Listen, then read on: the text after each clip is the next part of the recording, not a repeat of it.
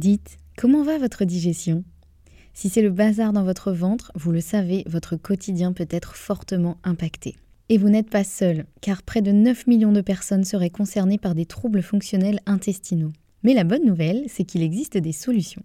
Notre partenaire aujourd'hui, le complément alimentaire Alflorex Plus, vous permet de retrouver un confort digestif et l'équilibre de votre flore intestinale. Ceci grâce notamment à la souche brevetée Bifidobacterium longum 356-24 qui contribue à l'équilibre de la flore intestinale, ainsi qu'à la présence de calcium qui favorise le fonctionnement normal des enzymes digestives. 85% des personnes déclarent se sentir mieux avec la prise d'Alflorex Plus et c'est l'un des probiotiques les plus recommandés pour la sphère digestive. Et pourquoi pas vous? Le complément alimentaire Alflorex Plus est disponible en pharmacie et parapharmacie. Merci à eux de soutenir le podcast et place à votre épisode.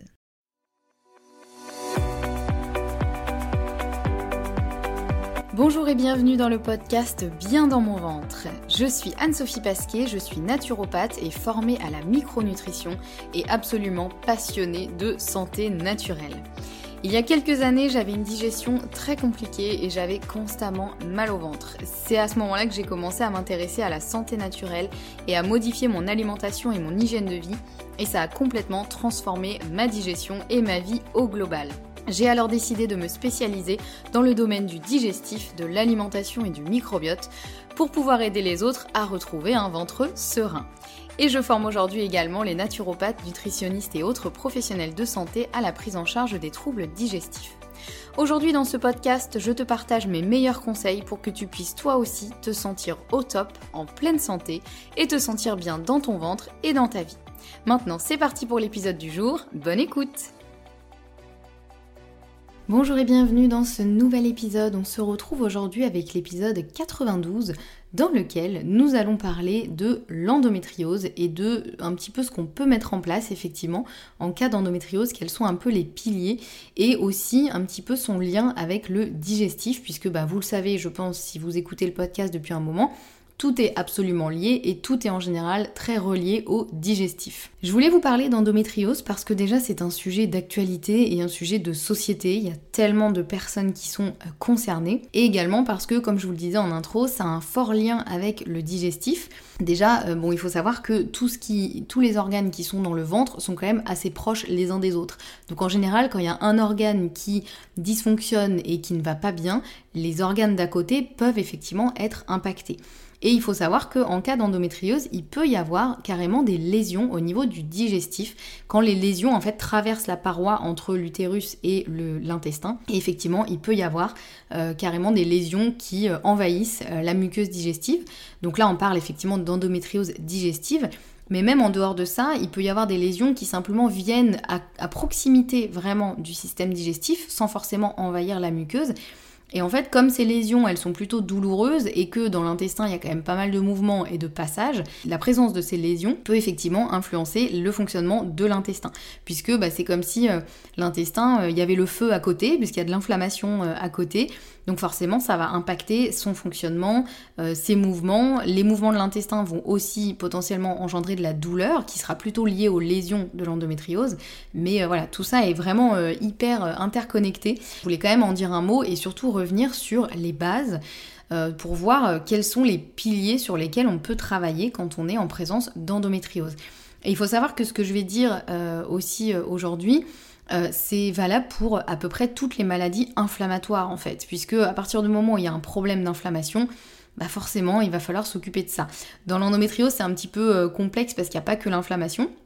C'est une maladie qui est assez complexe, qui est une maladie plutôt chronique, donc c'est-à-dire qui va avoir des phases plutôt mieux et puis des phases plutôt moins bien, des phases où elle va être un petit peu plus euh, en dormance et puis euh, des phases où euh, ça va être un petit peu un peu pire, on va dire. Alors ça veut pas forcément dire, enfin c'est pas une maladie qui fonctionne par poussée comme certaines maladies auto-immunes ou, ou certaines maladies comme la maladie de Lyme, ou voilà, où là ça fonctionne par, enfin ça, ça se manifeste par poussée où là chaque poussée est pire en général que celle d'avant. Là l'endométriose c'est pas forcément ça, mais c'est juste que euh, c'est ce qu'on appelle une maladie chronique, donc c'est-à-dire qui est, euh, qui est tout le temps là et qui parfois va plus se manifester qu'à certains moments. Donc c'est une maladie inflammatoire, ça c'est indéniable. Et c'est aussi une maladie qui a un lien avec l'immunité et aussi avec les hormones. Puisque effectivement, euh, l'endométriose, c'est certaines cellules vont venir se développer à des endroits où elles ne devraient pas être. Et ce sont des cellules qui arrivent un peu à tromper le système immunitaire et euh, qui aussi sont, euh, qui réagissent notamment aux œstrogènes, donc qui ont un lien effectivement avec l'inflammation, l'immunité et les hormones. Donc personnellement, euh, moi je souffre d'endométriose, c'est quelque chose euh, d'assez euh, nouveau, enfin c'est-à-dire pas du tout, je pense que j'ai toujours eu de l'endométriose, mais en tout cas j'ai eu le diagnostic cette année, donc c'est un peu, voilà, du coup c'est un concept qui est un petit peu nouveau pour moi, puisque avant je me renseignais sur l'endométriose, puisque ça fait partie des maladies de société et sur lesquelles on peut faire beaucoup de choses, notamment en micronutrition, mais c'était plus, voilà, comme je pourrais me renseigner sur pas mal de maladies. Maintenant que je que je suis concernée, forcément j'ai fait encore plus de recherches sur tout ça, vous vous en doutez bien. Et donc euh, voilà, c'est pour ça aussi que je voulais vous en parler aujourd'hui parce que j'ai vraiment euh, fait beaucoup de recherches et j'ai découvert vraiment beaucoup de choses qui me paraissent utiles euh, de vous partager parce que ça peut servir effectivement si vous êtes concerné par l'endométriose ou si vous avez dans votre entourage quelqu'un qui est concerné par l'endométriose. Donc sans rentrer trop dans les détails, mais moi personnellement, les symptômes que j'avais, c'était surtout des règles très douloureuses et surtout de plus en plus douloureuses une fatigue chronique, euh, vraiment des gros épisodes de fatigue que je ne comprenais pas, sur lesquels vraiment j'avais beau avoir une super hygiène de vie, J'étais fatiguée, ça je vous en ai déjà parlé dans d'autres épisodes. J'avais trouvé effectivement des solutions qui quand même m'aidaient à pallier à ces moments de fatigue, mais maintenant que je comprends qu'il y a une endométriose, bien sûr que tout ça me paraît bien plus évident et bien plus cohérent. Et c'est aussi un peu le côté euh, parfois euh, du soulagement d'avoir un diagnostic, de dire ah mais en fait c'est pas dans ma tête. Et du coup tout ça ça a une explication. Donc ça c'est voilà j'avoue que ça fait quand même du bien. Donc au niveau des symptômes c'était surtout ça. Et puis bien sûr des troubles digestifs ça vous le savez déjà. Euh, bien qu'ils soient bien mieux qu'avant. Mais effectivement j'ai encore parfois des symptômes. Et du coup bah, j'ai aussi fortement compris le lien avec l'endométriose. Donc moi on m'a proposé suite au diagnostic un traitement médical. Donc c'est-à-dire une pilule que j'ai refusé parce que je préfère tout mettre en place en micronutrition et refaire un contrôle. C'est un peu le deal qu'on a eu avec euh, la médecin euh, qui m'a suivi pour ça. Elle m'a dit ok, vous faites euh, ce que vous voulez en micronutrition et on se revoit dans 6 mois pour voir si ça a évolué ou pas. voilà, et en fonction, bah là vous verrez si vous envisagez la pilule ou pas. Donc ça, c'est vraiment mon choix. Je ne dis pas du tout que c'est ce qu'il faut faire absolument. Chaque cas est vraiment différent. Donc là, loin de moi l'idée de dire il faut absolument faire ça, il faut absolument faire ça. Chacun voit effectivement en fonction de son cas et chacun prend ses décisions. Donc là voilà, mais juste je voulais vous partager effectivement un peu bah, ce qu'on m'a proposé et ce que moi j'ai euh, décidé de faire. Mais surtout, sachez que les conseils que je vais vous donner sont applicables qu'on soit sous traitement médical ou non. Donc c'est-à-dire que euh, là les conseils que je vais vous donner, on peut quand même les appliquer même si on prend un traitement médical, puisque le traitement médical ne va pas forcément tout résoudre.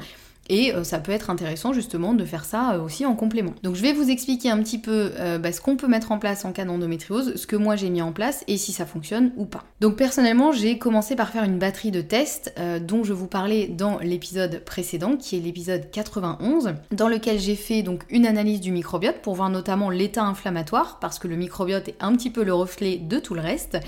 J'ai fait aussi une analyse des acides gras érythrocytaires pour voir justement la teneur en oméga 3 qui sont plutôt anti-inflammatoires et la teneur en oméga 6 qui sont plutôt pro-inflammatoires et l'équilibre entre les deux justement pour voir euh, toujours euh, cette réponse euh, inflammatoire. J'ai fait aussi un test pour voir si je détoxifie bien les œstrogènes. Donc ça c'est un test plus pour l'aspect hormonal de l'endométriose. Parce qu'en fait, quand on, le corps produit des œstrogènes, donc c'est ce qui nous permet notamment, euh, enfin, dans le cycle féminin, il y a plusieurs hormones qui sont impliquées, notamment les œstrogènes, la progestérone, etc. Mais là, ce qui nous intéresse surtout, c'est les œstrogènes, parce qu'en général, l'endométriose, elle, est plutôt concernée euh, les œstrogènes. Et il, se trouve qu'une fois qu'on a utilisé les œstrogènes dont on avait besoin, le corps les élimine euh, via notamment le foie. Et en fait, le foie, il a un petit peu trois voies d'élimination des œstrogènes. Là, je vais vraiment simplifier les choses, mais pour que ce soit à peu près clair, il a un peu, on va dire, trois voies d'élimination des œstrogènes. Il y a la 2OH, la 4OH et la 16OH. Et il faut savoir qu'il y a une de ces voies qui est plutôt toxique parce qu'en fait les œstrogènes finalement au moment d'être éliminés, s'ils partent par cette voie du 16OH notamment, ils sont pas du tout bien éliminés, au contraire ils deviennent des molécules toxiques et qui sont plutôt euh, très euh, œstrogénisantes, si je puis dire, c'est-à-dire qu'ils vont avoir beaucoup plus euh, d'effets œstrogénéisants que une molécule d'œstrogène normale, on va dire. Euh, donc là, c'est la voie euh, la plus toxique, on va dire, la 16OH. Il y a une voie qui est plutôt mitigée, euh, c'est-à-dire la 4OH, qui est bon, c'est ni super top, ni super pourri. Et il y a une voie qui est beaucoup mieux, c'est la 2OH, donc qui, elle, du coup, est effectivement la moins toxique, là où les oestrogènes sont bien éliminés, bien enlevés de la circulation, et donc on est OK. Le problème, c'est que si les oestrogènes, ils passent par la voie 16OH, qui est la voie effectivement un peu la plus toxique et la plus hyper, enfin, c'est qu'on risque de se retrouver avec beaucoup trop d'œstrogènes dans la circulation et donc se retrouver en hyper-œstrogénie. Donc ce test il est intéressant parce que ça permet déjà de voir à la base en fait euh, comment se comporte notre foie. Est-ce qu'il a tendance à plutôt les envoyer vers la bonne voie ou plutôt la mauvaise voie et en fonction, on peut voir effectivement ce que l'on fait. J'ai aussi fait euh, des tests pour voir euh, si j'avais des carences, notamment tout ce qui est vitamine D, fer, etc., oligo-éléments. Mais j'ai aussi fait un gros bilan de pas mal de marqueurs de santé, notamment l'équilibre de la glycémie, l'insuline, etc. J'ai fait un peu un gros bilan euh, pour voir un petit peu où j'en étais. J'ai aussi fait un test euh, de certains euh, IgG alimentaires, donc de certains marqueurs d'intolérance alimentaire pour voir effectivement s'il y avait un leaky gut notamment. Donc si les trois IgG étaient revenus hyper positifs, bah là j'aurais pu me dire clairement j'ai un leaky gut parce que mon intestin laisse passer n'importe quoi et ça suractive mon système immunitaire.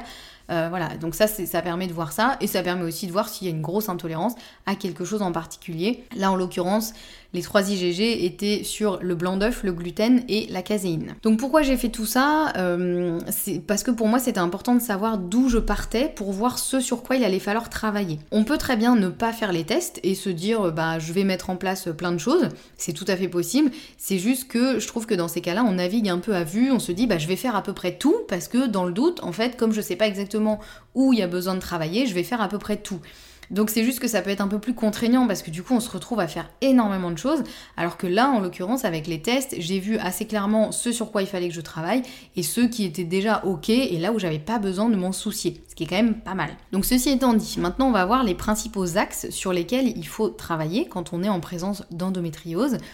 Donc le premier étant l'inflammation, que je vais détailler, le deuxième étant l'immunité, que je vais aussi détailler, et le troisième étant le pilier hormonal, que je vais aussi détailler. Mais on va commencer avec le pilier le plus important, qui est le pilier de l'inflammation.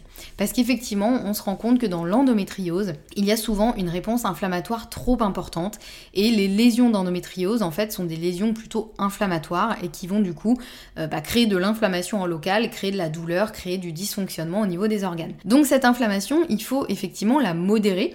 Il ne faut pas la supprimer parce qu'encore une fois, l'inflammation, elle est nécessaire. C'est ce qui permet à notre système immunitaire de fonctionner, d'éliminer ce qui doit être éliminé, de cicatriser ce qui doit être cicatrisé.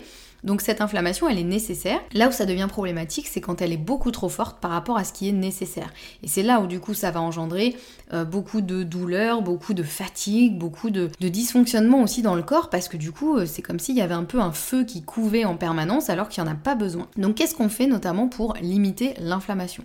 Déjà, il y a un petit peu les choses de base. On peut s'aider par exemple du curcuma, à condition de le choisir bien dosé, bien assimilable. Ça, c'est pas évident.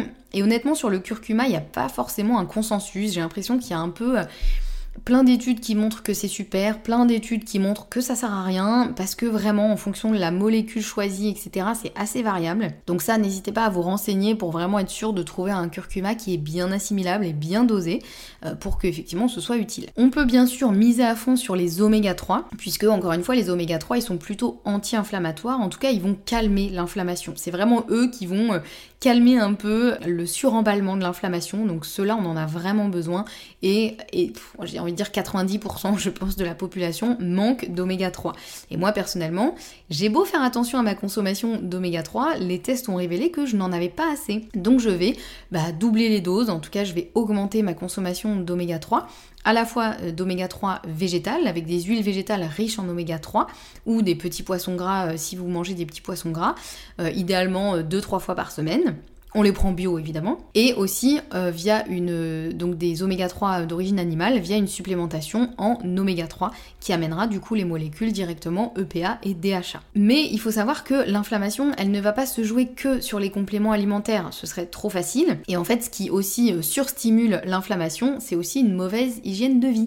Donc pour diminuer l'inflammation, on va aussi adapter une hygiène de vie la plus idéale possible, avec notamment idéalement une alimentation anti-inflammatoire, c'est-à-dire dans les grandes lignes, hein, parce que c'est plus complexe que ça, mais déjà dans les grandes lignes, une alimentation anti-inflammatoire, ça implique d'arrêter le gluten, qui est une protéine qui est quand même plutôt pro-inflammatoire chez à peu près tout le monde, hein, même si on n'est pas euh, malade cœliaque, en arrêtant aussi idéalement les produits laitiers ou au moins les produits laitiers de vache, qui sont quand même euh, les plus inflammatoires, on va dire, euh, que les produits euh, laitiers de brebis et de chèvres. Et puis évidemment en privilégiant des aliments bruts les moins transformés possibles et évidemment bio pour éviter de se rajouter des toxines et des pesticides qui ne feront que réactiver un petit peu l'inflammation.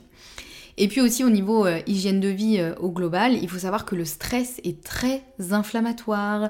Donc on essaye de rester zen le plus possible et surtout on en fait une priorité. C'est-à-dire que votre santé mentale doit être autant votre priorité que votre santé physique. Donc pour ça, euh, bah, ça dépendra de chaque personne et de ses besoins mais des choses de base, on s'accorde des temps de pause, des temps pour soi, des temps de créativité, des temps dans la nature, tout ce qui nous fait du bien, et surtout on évite de surcharger notre quotidien et de passer notre temps à courir partout, parce que ça c'est le meilleur moyen d'être méga stressé et donc d'être méga inflammé. Et puis on n'oublie pas l'activité physique qui est aussi importante à la fois pour limiter le stress, mais aussi pour stimuler le système immunitaire, diminuer l'inflammation, booster le microbiote, etc. etc. Bien sûr, on choisit une activité physique adaptée à nos capacités, euh, à nos besoins. Euh, on n'en fait pas trop non plus parce que trop de sport, ça peut au contraire faire l'effet inverse. Mais il vaut mieux à la limite faire trop de sport que n'en faire pas du tout parce que le sport c'est vraiment trop important pour la santé et on a vraiment tendance à le sous-estimer. Donc euh, voilà, j'ai suivi une formation il n'y a pas longtemps où euh, la formatrice, euh, qui est une, médecin qui en a vu pas mal défiler dans sa vie, a vraiment une grosse expérience en médecine et aussi en, micronutrition, en santé naturelle. Et elle nous disait le minimum c'est 5 heures d'activité physique semaine. Mais dans activité physique, il y a aussi la marche par exemple. La marche à pied compte dans l'activité physique. Vous n'êtes pas obligé de faire 5 heures à la salle de sport ou euh, en train de faire vraiment un sport intense, bien sûr. L'idée c'est simplement de bouger suffisamment et donc idéalement 5 heures dans la semaine à répartir dans la semaine. Au niveau de l'inflammation, on n'oublie pas évidemment le microbiote puisque encore une fois l'état du microbiote va être révélateur de l'état de tout le corps. Et s'il y a plutôt des bactéries pro-inflammatoires dans le microbiote, eh bien cela va favoriser l'inflammation. Donc on régule tout ça aussi euh, pour ça, je vous renvoie à mes nombreux épisodes sur le microbiote et notamment à l'épisode précédent dans lequel je vous révèle un peu mes analyses de microbiote euh, qui révèlent qu'effectivement j'ai trop de bactéries euh, pro-inflammatoires. Donc qu'est-ce que je fais par rapport à tout ça? Mais ça, c'est un point important parce que bah, voilà, s'il y a trop d'inflammation dans l'intestin, il y aura trop d'inflammation dans le reste du corps. Donc on calme le feu. Deuxième pilier sur lequel travailler quand on est en présence d'endométriose, ça va être l'immunité puisque, encore une fois, le système immunitaire, il est souvent un peu défaillant dans l'endométriose, parce qu'il va laisser s'implanter des cellules qui ne devraient pas s'implanter. Normalement, les cellules, elles sont là, et le système immunitaire, il les dégomme et il les laisse pas s'implanter dans la muqueuse. Or là, effectivement, pour une raison ou pour une autre, elles arrivent à déjouer le système immunitaire, et donc il les laisse s'implanter. Donc là, c'est pas génial. L'idée, ça va être justement de stimuler et stabiliser le système immunitaire. Parce qu'il faut pas non plus qu'il surréagisse, parce que ça créerait trop d'inflammation, mais il faut pas non plus qu'il sous-réagisse et qu'il laisse ces cellules euh, d'endométriose s'implanter là où elles ne devraient pas. Donc qu'est-ce qu'on fait justement pour euh, stabiliser notre système immunitaire et faire en sorte qu'il ait une réponse adaptée? Eh bien déjà on vérifie les carences de tout ce qui est nécessaire au système immunitaire. Pour ça il y a plein de choses, mais déjà les, choses un petit peu fondamentales c'est bien sûr la vitamine D. Idéalement il faudrait une vitamine D qui est à 50 minimum euh, et plutôt 70 ce serait pas mal. Moi par exemple pour vous donner mon résultat, ma vitamine D elle est à 30 donc c'est pas mal mais c'est pas suffisant. Il faudrait qu'elle soit plus élevée pour que vraiment mon système immunitaire fonctionne au top du top. On vérifie aussi toutes les vitamines du groupe B qui sont importantes aussi, les vitamines, euh, la vitamine C, le zinc, le fer, etc. Bref, le système immunitaire il a besoin de pas mal de choses. Donc déjà, on vérifie si on est OK sur toutes ces vitamines et euh, minéraux et oligo-éléments, parce que si le système immunitaire il n'a pas toutes les briques dont il a besoin pour fonctionner, bah déjà ça part mal. Donc ça c'est déjà la base, évidemment on lui donne toutes les briques dont il a besoin. Le système immunitaire il a aussi besoin d'une bonne hygiène de vie et on en revient encore une fois à notre sport, au fait de limiter le stress qui met le système immunitaire un petit peu au ralenti pour le coup. Euh, on pense aussi à l'exposition à la lumière, à l'exposition à la nature, euh, etc. Voilà, le fait d'avoir euh, vraiment une hygiène de vie la plus, la plus idéale possible, on va dire. Et enfin, pour l'immunité, on n'oublie pas le microbiote, puisque, encore une fois, si le microbiote est déséquilibré, l'immunité sera impactée parce qu'en fait la muqueuse intestinale sera potentiellement dégradée, elle va potentiellement laisser passer des choses qu'elle ne devrait pas, et le passage de certaines bactéries va euh, engendrer la surstimulation du, euh, système immunitaire. Donc forcément, il faut que le microbiote il soit aussi le plus équilibré possible. Euh, on fait attention aussi au mucus intestinal, notamment grâce notre fameux gène FUT2. Donc moi je l'ai pas fait dans mes analyses parce que je l'ai déjà fait il y a quelques années, mais ça aurait très bien pu être quelque chose que j'aurais fait euh, dans mon petit panel d'analyse si je l'avais pas déjà fait. Troisième pilier sur lequel on va travailler, c'est le pilier hormonal. Puisque l'endométriose, c'est aussi le signe d'un souci hormonal et en général plutôt d'une hyperœstrogénie. Donc c'est-à-dire qu'on a soit euh, trop d'œstrogène, soit que on a euh, trop d'œstrogène par rapport à la progestérone. C'est-à-dire ça peut être soit une hyperœstrogénie relative ou euh, véritable. Enfin, c'est pas ça le bon mot, je l'ai oublié, mais voilà, dans l'idée, c'est ça. Bon, c'est quand même plus complexe que ça, hein, l'endométriose, mais effectivement, on sait que les oestrogènes, euh, en général, il y en a trop, et surtout, bah, quand il y en a trop, c'est pas bon, puisque les, les lésions euh, endométriosiques réagissent notamment aux oestrogènes. Donc là, l'idéal, c'est soit on peut faire, là je l'ai pas fait, mais j'aurais pu faire effectivement aussi un bilan hormonal, c'est-à-dire pour voir la quantité d'œstrogènes, de progestérone, etc. Mais là, en l'occurrence, j'ai fait le test pour voir si j'éliminais bien les œstrogènes ou pas. Donc cette fameuse, euh, les trois voies différentes euh, du foie. Donc en fonction des résultats, effectivement, moi, il s'avère qu'a priori, euh, je détoxifie bien, c'est-à-dire que ça part bien dans la voie 2OH. Mais je mettrai un bémol quand même sur ça, puisqu'effectivement, avant de faire les analyses, j'avais commencé à prendre des compléments qui contiennent notamment quelque chose qui favorise la bonne détoxification des œstrogènes. J'avais arrêté les compléments deux semaines avant de faire l'analyse, mais je suis pas sûre que c'était suffisant. Je pense que j'aurais dû arrêter au moins un mois avant, mais comme là, l'idée c'était vraiment de mettre toutes les chances de mon côté au niveau micronutrition, j'ai pas voulu arrêter pendant un mois parce que ça faisait beaucoup, sachant que moi j'ai un peu une, deadline de six mois avant de refaire un, un test pour voir si l'endométriose a évolué ou pas. Donc j'ai choisi de faire que deux semaines. J'ai validé avec le labo qui m'a dit a priori deux semaines c'est bon, mais je pense que ça vaudrait le coup que je refasse le test plus tard euh, sans avoir pris les compléments euh, pendant au moins un mois pour vérifier. Mais bon, bref, a priori c'est ok. Donc déjà ça peut être intéressant de faire le test pour voir si effectivement on détoxifie de la bonne façon ou pas. Et si on se rend compte qu'on détoxifie pas de la bonne façon, ou si jamais on n'a pas envie de faire le test, on peut aussi de toute façon prendre euh, le complément dont je vais vous parler. Mais si on se rend compte qu'on on ne détoxifie pas bien, on peut stimuler la bonne voie de détoxification, j'ai du mal, hein, en prenant euh, de l'extrait de brocoli en complément alimentaire. Et on peut aussi manger plein de brocolis et autres crucifères. C'est juste que là, en complément alimentaire, c'est vraiment très dosé, euh, beaucoup plus que si on mange simplement un brocoli, sinon il faudra en manger beaucoup. Et là, c'est plus au niveau de la digestion que ça va être compliqué. Donc on peut prendre effectivement euh, de l'extrait de brocoli. Euh, c'est un nom scientifique hyper technique, mais là je vous donne le nom un peu classique que vous pouvez retrouver assez facilement. Et en fait, ça, ça favorise notamment la bonne voie de détoxification des œstrogènes. On vérifie aussi que le foie, il a tout ce dont il a besoin, euh, en, notamment il a besoin de fer, le foie, donc on vérifie que son fer est suffisamment élevé. Et puis on essaie aussi de lui donner le moins de travail possible à notre pauvre foie, donc on essaye de limiter l'alcool, le stress, les toxines, etc.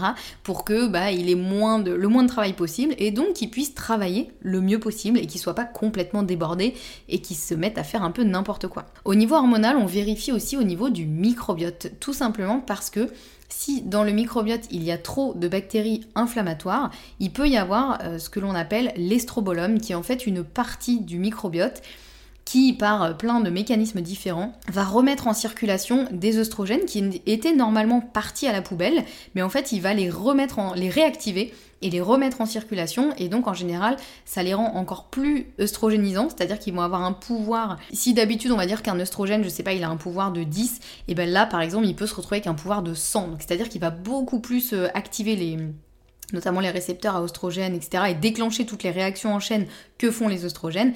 Donc là, on risque euh, évidemment l'hyperostrogénie euh, plus plus plus. Donc on module aussi son microbiote et on l'équilibre au maximum pour éviter ça. Parce que s'il y a beaucoup trop de bactéries pro-inflammatoires, on va se retrouver en fait avec beaucoup trop d'œstrogènes circulant dans, le, corps parce qu'ils vont les remettre en circulation. Donc ça c'est important aussi et c'est pour ça que c'est important de faire un, test du microbiote, euh, notamment dans, dans, le cas de beaucoup de maladies et notamment dans l'endométriose parce que ça nous donne quand même une indication sur l'inflammation, l'immunité et euh, les hormones. Donc ça c'est pas mal. Tout ça c'est effectivement à chaque fois par effet un peu de ricochet, mais c'est important d'aller vérifier euh, par rapport à tout ça. Donc voilà un petit peu sur euh, les trois piliers, et puis bien sûr je dois remettre l'accent ici sur l'hygiène de vie, je vous en ai déjà parlé dans les trois piliers, mais en fait c'est hyper important, il ne faut pas tout miser sur les compléments alimentaires ou sur les traitements médicaux. Euh, c'est vraiment euh, là, ce qui va entrer en jeu aussi, c'est vraiment l'hygiène de vie, le fait de dormir suffisamment, de bouger suffisamment, de limiter son stress, de faire des choses qui nous plaisent, etc. Tout ça, c'est évidemment hyper important. Pour vous en dire un petit peu plus, moi, sur ce que j'ai mis en place, euh, très concrètement, Personnellement, j'ai arrêté le gluten il y a deux mois et déjà, rien que ça, ça a été le jour et la nuit. Alors, pas encore euh, suffisamment sur les douleurs, mais surtout, quoique ça me les a quand même euh, diminuées, mais surtout sur l'énergie. Comme je vous l'ai dit, moi j'ai vraiment eu des, un peu de la fatigue euh, chronique, entre guillemets. Alors, c'est pas une, là, j'ai pas la maladie de la fatigue chronique, mais vraiment, j'avais des périodes où j'étais mais léthargique, un peu claquée, mollassonne, voilà, où vraiment je me traînais et je comprenais pas pourquoi. Et aujourd'hui, ça n'est quasiment plus le cas. Mais vraiment, ça a été mais tellement le jour et la nuit que euh, je, j'en suis euh, moi-même bluffée. Et pourtant, vraiment, croyez-moi, je n'aurais jamais pensé pouvoir arrêter le gluten. J'aime trop le pain et les pâtes, clairement. Mais j'ai heureusement trouvé du bon pain sans gluten dans ma boulangerie bio. Et franchement, le jeu en vaut la chandelle parce que je vois à quel point il y a un gros changement. Et il a fallu un peu de patience. Et je pense que c'est aussi pour ça parce qu'il y a longtemps, j'avais essayé d'arrêter le gluten pendant, euh, je crois, deux semaines, ou j'avais peut-être fait un mois, je sais plus. J'avais pas vu d'effet majeur, mais en fait parce que je cherchais aussi surtout une amélioration au niveau digestif et ça n'avait pas été flagrant. Mais là sur la fatigue, vraiment, il a fallu quand même bien trois semaines, un mois pour commencer à en ressentir les effets. Donc faut quand même être un peu euh, patient et tenir bon. Mais vraiment, ça vaut le coup euh, parce que, alors chaque personne est différente, hein, ça veut pas dire que ce sera forcément la même chose pour vous. Mais euh, moi, ça a été quand même vraiment assez bluffant. Et du coup, je, voilà, je, ne sais pas si je pourrais revenir en arrière parce que vraiment, je me sens tellement mieux maintenant. Au niveau des laitages, j'ai pas arrêté tous les laitages parce que j'aime trop le fromage mais je me limite au laitage de chèvre et de brebis et en petite quantité. C'est-à-dire je me fais pas des, orgies de fromage tous les jours, euh, mais j'en mange effectivement euh, un petit peu de temps en temps. Je sais que l'idéal ce serait sûrement d'arrêter totalement. Mais pour l'instant, j'ai tellement trouvé un bon équilibre que je m'en tiens à ça et puis on verra plus tard. Je me dis si vraiment je sens que hmm, il y a encore des choses à faire, je passerai le cap d'arrêter complètement les, produits laitiers, surtout le fromage, parce que finalement, après, au niveau lait et yaourt, je ne prends que des choses d'origine végétale, donc c'est plus le fromage où là, effectivement, j'avoue que c'est plus compliqué.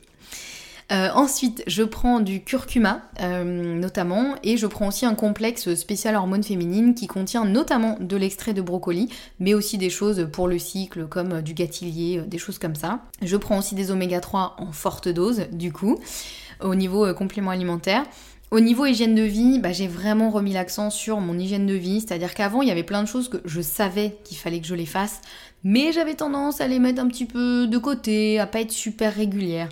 Bon bah aujourd'hui je me suis vraiment remise au sport pour de vrai, c'est-à-dire que je vais au crossfit une à deux fois par semaine, et oui je me suis découvert une passion pour le crossfit, c'est assez inattendu chez moi, hein. je ne pensais pas mettre le pied un jour dans une box de crossfit, parce appelle ça une box, on appelle pas ça une salle, vous voyez le crossfit à tout son petit vocabulaire euh, que je ne comprends rien pour l'instant.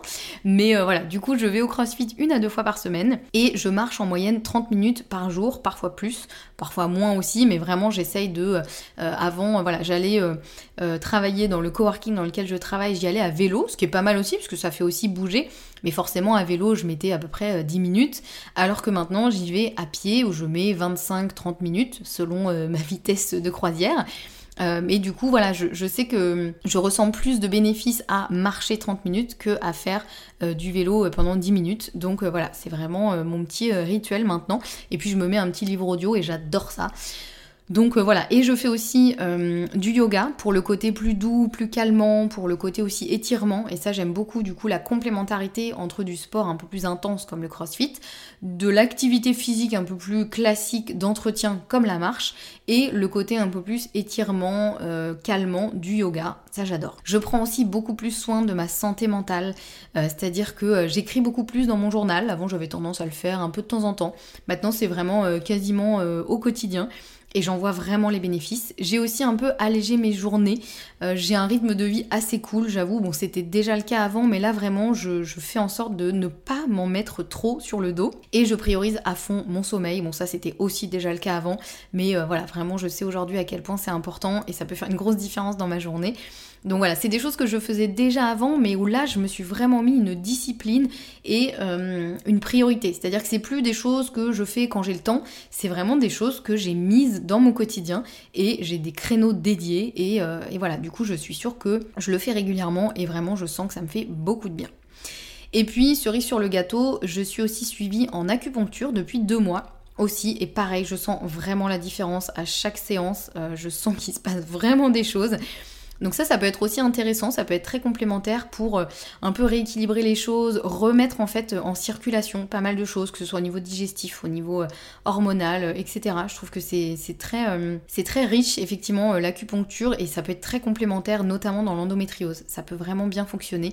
Et donc bah, où j'en suis aujourd'hui, effectivement, entre le moment où j'ai eu le diagnostic qui était je crois en septembre ou en fin août, début septembre, et aujourd'hui où je vous enregistre cet épisode, nous sommes début décembre. Et eh bien effectivement aujourd'hui je n'ai plus aucune douleur en dehors des règles parce qu'avant j'avais plutôt des douleurs donc très fortes au moment des règles mais aussi des douleurs un peu tout le temps. Vous voyez vraiment que j'identifiais jusqu'à présent, je me dis non mais ça doit être au niveau intestinal en fait. Bah non en fait maintenant que j'ai compris euh, où étaient les lésions, vraiment je me dis ah oui là je vois exactement où c'est et là je sens bien la douleur. Euh, et ça devenait de, pire en pire vraiment. Donc aujourd'hui c'est quand même un bonheur parce qu'au quotidien je n'ai plus de douleur. Et euh, pendant les règles, bah, du coup les règles sont toujours douloureuses, on va pas se mentir, mais beaucoup moins qu'avant. Euh, donc j'ai même plus à prendre d'antidouleur. Là c'est vraiment le jour et la nuit. Donc c'est voilà, je suis très contente parce que je sais que tout ce que je vous dis et, pour beaucoup de personnes d'entendre tout ça, vous allez vous dire mais c'est beaucoup trop de choses à mettre en place et c'est beaucoup trop difficile et etc. Et ça peut être vécu comme des sacrifices. Mais vraiment, euh, personnellement, quand je vois l'avant-après, je me dis que au-delà de l'endométriose, même sur mon énergie en fait, mais c'est vraiment le jour et la nuit et ça fait tellement de bien de passer d'un état un peu tout le temps fatigué à un état d'avoir de l'énergie et euh, vraiment une, bonne énergie et motivation, ça change tout. Donc moi aujourd'hui, je voilà, je suis limite, euh, je vois vraiment le côté positif dans, ce diagnostic qui peut être quand même assez plombant, hein, parce que même si c'est pas une maladie grave, on va dire, mais c'est quand même une maladie qui est pas très sympathique. Euh, et surtout qui a quand même pas mal de conséquences. Donc au-delà du diagnostic qui est pas très sympa, bah finalement je le vois euh, presque comme une chance parce que ça m'a permis de vraiment prioriser ma santé physique et mentale et de mettre en place des choses qui font qu'aujourd'hui je me sens mais tellement mieux. Donc euh, voilà, je, sais encore une fois que ça peut faire beaucoup quand vous entendez tout ça. Il y a, a peut-être certains ou certaines qui vont se dire oh là là, mais c'est impossible à mettre en place.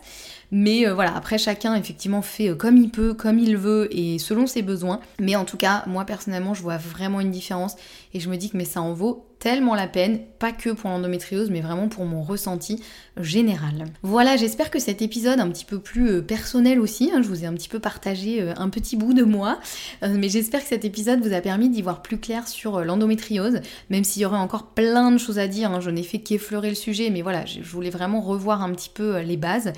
Donc n'hésitez pas à me dire euh, si cet épisode vous a plu, n'hésitez pas à venir me le dire sur Instagram. Vous pouvez m'envoyer un petit message sur Instagram, ça me fait toujours très plaisir d'avoir vos retours euh, sur le podcast. Et puis euh, bah, n'hésitez pas si vous avez des questions aussi, je reste tout à fait disponible sur Instagram.